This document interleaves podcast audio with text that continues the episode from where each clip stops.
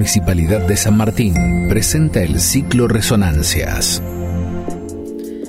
Bienvenidos, bienvenidas a un nuevo ciclo de esto que hemos dado en llamar Resonancias. En este octubre que nos abraza con la calidez de la primavera, nos encontramos con escritores y escritoras de San Martín para que nos cuenten, para que nos lleven de la mano a través de su universo de palabras.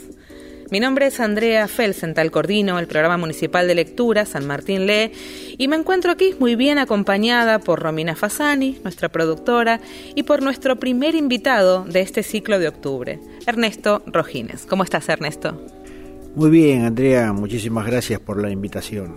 Ernesto eh, es de San Martín, nacido y criado en San Martín, es técnico radiólogo y casi, casi odontólogo. Así es primer premio del concurso de microrelatos Martín Fierro. Publicó también en antologías de Barcelona, Madrid, Buenos Aires y Colombia. En el año 2020 mm, publicó su primer libro de cuentos, La Casa de la Calle Lafayette. Y además forma parte del CILSAM, el Círculo Literario de San Martín, una entidad que promueve la escritura de nuestra ciudad. Ahora sí, vamos a charlar un poquito con Ernesto. Y la primera pregunta es, ¿cómo fue que te iniciaste en esto de, escribir, en esta aventura de la escritura? En esta aventura mágica, te diría, porque realmente tiene, tiene mucho de magia, mucho de creación. Este, bueno, me imagino que como la mayoría eh, de los que escribimos empezamos leyendo y creo que uno imita lo que le gusta y a mí me gustaba mucho la lectura y empecé así de, de muy jovencito, de muy chico a leer. Eh, basado sobre todo en casa se leyó mucho, mi papá, mis hermanos mayores, mi mamá. Y mi papá, cuando yo era chico, era presidente de una biblioteca en San Andrés, de la Biblioteca Alberdi. Y, vivíamos en otra cuadra, así que la biblioteca era un ámbito muy familiar, muy, muy, eh, muy ameno, muy, muy amigable para mí. Y bueno, ahí eh, entre libros empecé a leer y a leer, básicamente para esa edad leía todo lo que era la colección del Robin Hood, esa magnífica colección de tapas amarillas duras. Hace Bomba, eh, que era como un chico Tarzán, eh, El Príncipe Valiente, las de Emilio Salgari, Dumas, qué sé yo, toda, toda, la colección magnífica. Eh, eh, Moby Dick. Bueno, más tarde, bastante más tarde, porque creo que hubo un periodo cerca de la adolescencia que largué un poco esto, pero más tarde, después de los pasados los 20, me aficioné muchísimo a las, a las historias de, a los libros de espionaje. Me gustaban muchísimo los libros de espionaje, tipo Freddy Forsyth, eh, John Le Carré, Wilbur Smith y bueno, me gustaba, me gustaba mucho eso. Pero yo retrospectivamente, más tarde me di cuenta que, lo que leía eran historias. Todavía no había llegado a, degustar, digamos, la pluma del autor. No, no. Y bueno, continué leyendo. Creo que, que, el primero que me sorprendió así muchísimo fue Conan Doyle con su Sherlock Holmes. Eh, eh, realmente ahí me parece que la pluma supera la historia. Las historias de Sherlock Holmes no, me parece, por ejemplo, tan buenas como las de Agatha Christie, sin embargo, la pluma de Conan Doyle era, era insuperable y, ahí fue que empecé a gustar, a buscar un poquitito más la literatura de autor. Eh, bueno, recorrí todos, todos los clásicos, tuve muchos años para para hacerlo. Y finalmente llegué a los, eh, que, es lo que más leí, que autores argentinos. Eh, eh, Argentina tiene una gran tradición de cuentistas. Creo que hay más cuentistas que novelistas. Novelistas no, no hay muchos. Este, desde la época, básicamente de, de, Lugones. Lugones es un autor que que bien podría haber sido en mediados del siglo XX. Eh, eh, hacía una ciencia ficción, obviamente, mal llamada ciencia ficción, ¿no? la science fiction, que es más, más bien ficción científica pero bueno, quedó ese, ese nombre. Eh, bueno, Lugones era, era así un cuentista magnífico y, y con él empecé a recorrer todo, todos los cuentistas posteriores, Quiroga, eh, tanto Roberto Al, por ejemplo, como Marco de Nevi, hacen novelas cortas. son más novelas cortas, que son más cuentos largos que novelas cortas. O por lo menos así los, leía yo, porque ah, eh, eh, libros de ellos los leía así de, un tirón, porque eran muy amenos, muy llevaderos y tampoco muy, muy largos. Este, he leído, por supuesto, en, esa época había leído a Borges que realmente no, no, no, lo, no lo entendí, no lo entendí, me pareció excesivo y bueno, lo dejé, seguí con otras cosas. Leí con muchísimo grado Cortázar, eh, eh, Manuel Pairó, bueno, hay, muchísimos cuentistas eh, argentinos. Y más tarde, pasando largamente los 40, creo que volví a Borges. Y bueno, fue como un estallido. Fue como... ¿Y, cuándo fue eh, que surgió esa chispa por querer escribir? Porque toda la formación, todo este recorrido de lecturas que, que, nos contás, que es fascinante y que realmente es muy formativo, eh, siempre hay un momento ¿no? en el que se enciende la chispa de decir yo tengo ganas de crear algo como lo que estoy leyendo. ¿Qué, qué, autor te llevó a eso o, qué momento que, que, recordás vos, que recuerdes vos, es el, como el punto clave donde esto surge? Creo que más que punto clave fue un desarrollo, ¿no? Eh, eh, siempre me gustó escribir, pero no, no, no, no escribir, digamos, literatura, sino el desarrollo de, una idea. Y hacía tipo Cortázar, eh, eh, cómo subir una escalera, cómo darle la cuerda al reloj, para ir describiendo, porque yo ya, ya me gustaba mucho eh, la literatura de autor y quería ver si yo podía hacer una cosa similar.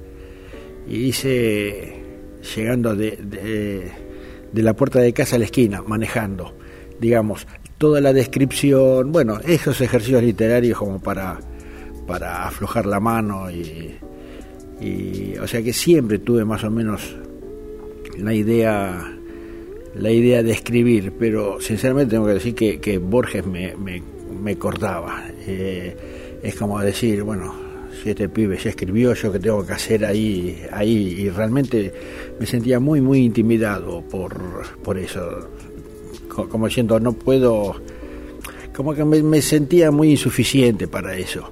Hasta que, bueno, leyendo otras cosas digo, ¿y por qué no?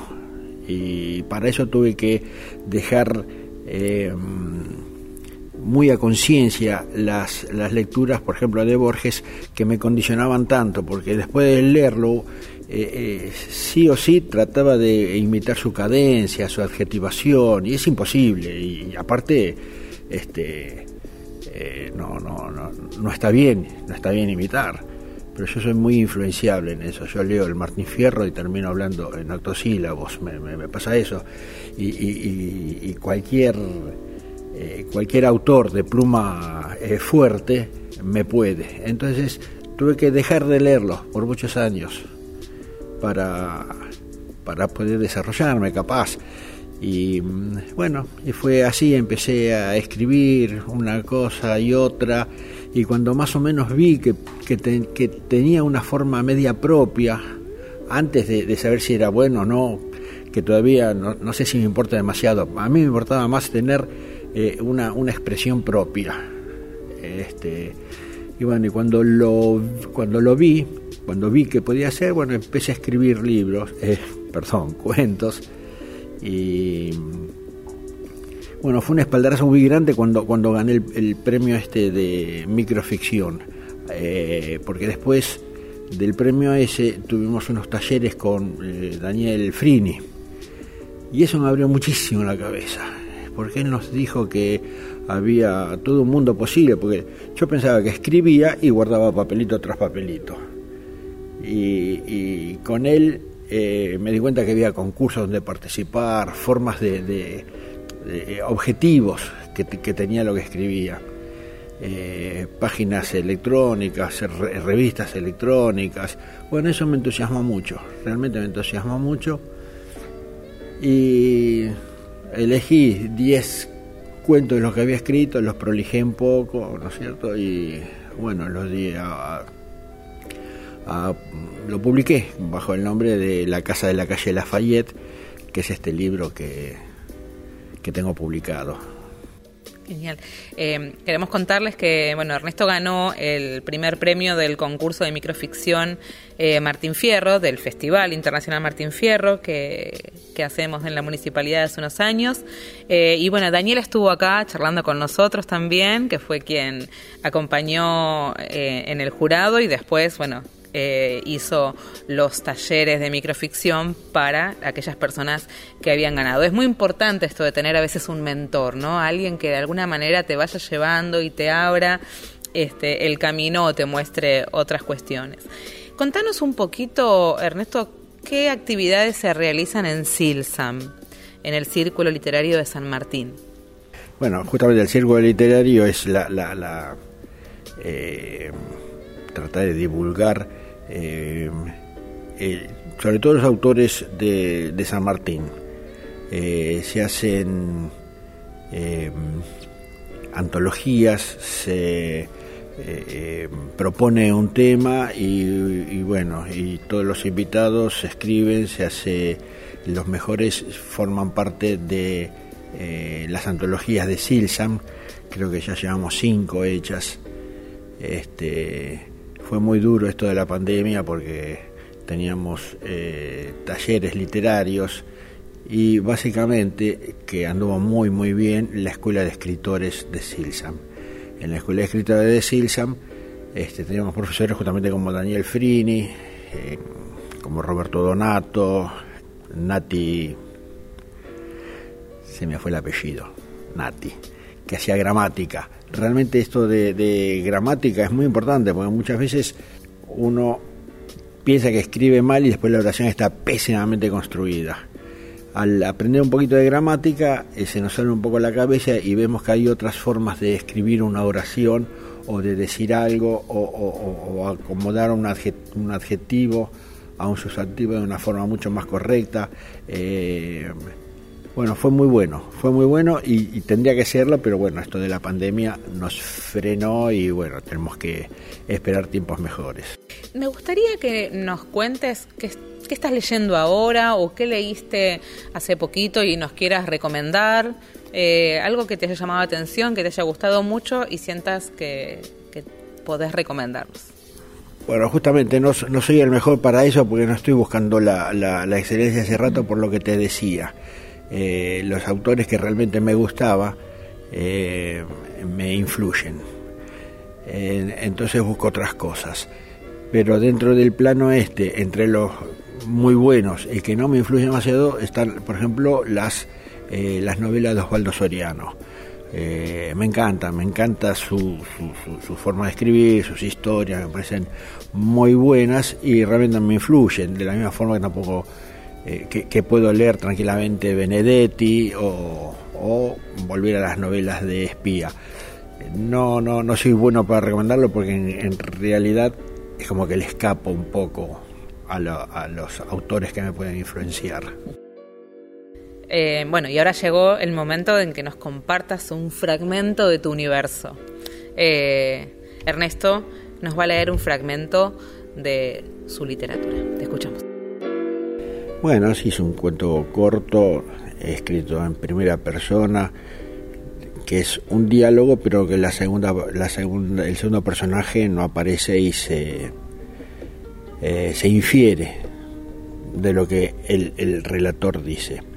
Se llama Inmemorial. Hola Tamara, gracias por venir. Qué grande que estás.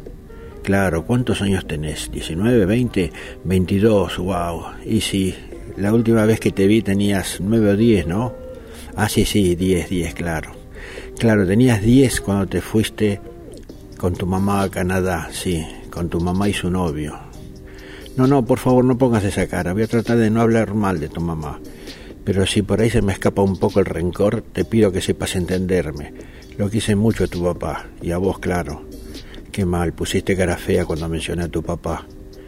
Y por eso estoy aquí, porque ya sos una mujer adulta y estoy seguro que tenés muy distorsionada la historia de tu papá. Te repito, no quiero hablar mal de tu mamá, pero ella te abandonó. A vos y a tu papá cuando tenías un año y medio y se fue con su novio, primero a Nueva York y después a Montreal.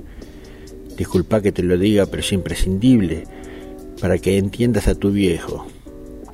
Vos estás enojada, muy enojada porque él estuvo preso porque se mezcló, con narcos y toda esa porquería. Tal vez estés enojada porque no puedes entender su suicidio. Un suicidio no tiene explicación, tiene excusas y mucho, muchísimo dolor en la gente que queda para llorarlo. Sabes que yo te quería mucho, que te quiero mucho y estoy seguro que vos me querés. Por eso te voy a hablar así, con el corazón en la mano. Tu mamá se fue un día. No, no, no pongas esa cara. Tenés que escuchar. Tu mamá se fundía y simplemente no regresó a su casa. Tres días después, tres días después, llama a tu papá para, decirle que no volvía. Yo estaba con él y te aseguro, en ningún momento preguntó tu madre por vos. Disculpa, un poco de rencor tengo.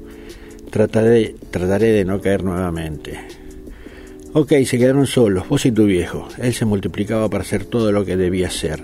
Salía de la fábrica y se iba a estudiar peluquería para poder trabajar en su casa y así cuidarte.